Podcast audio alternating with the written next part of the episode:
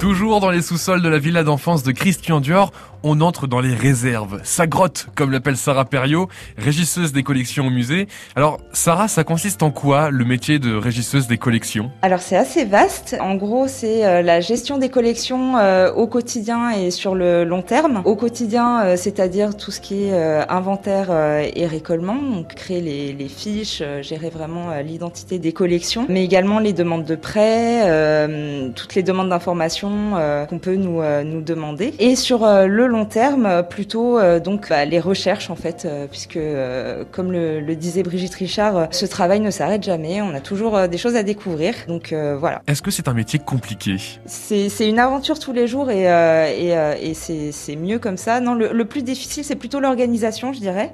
gérer les espaces au quotidien, des réserves et les, les, collections et les demandes, les demandes multiples. Comment est-ce que vous conservez vos objets ici au musée Christian Dior de On a plusieurs méthodes. Donc soit une, conservation euh, à plat, donc euh, plutôt dans des boîtes. Euh, ça va concerner plutôt les modèles fragiles qui ne peuvent pas être suspendus en penderie, qui est donc la deuxième manière de, conserver un, modèle, donc sur cintre. Après, en ce qui concerne effectivement la manipulation, donc nous ne portons pas de gants, contrairement à ce que certaines personnes peuvent penser, sauf cas exceptionnels, voilà, de, de, modèles très très fragiles ou comportant des matériaux pour lesquels il, faut porter de, des gants, mais sinon, euh, voilà, nous, lavons très régulièrement les mains et euh, voilà, pas de pas de bague, pas de bracelet euh, pour éviter d'accrocher les modèles voilà. Alors Sarah Perriot, en tant que régisseuse des collections, j'ai cru comprendre que vous aviez innové une méthode de conservation. J'ai disons essayé de trouver un compromis puisque le, conditionnement des collections c'est toujours une affaire de compromis entre bah, déjà la bonne conservation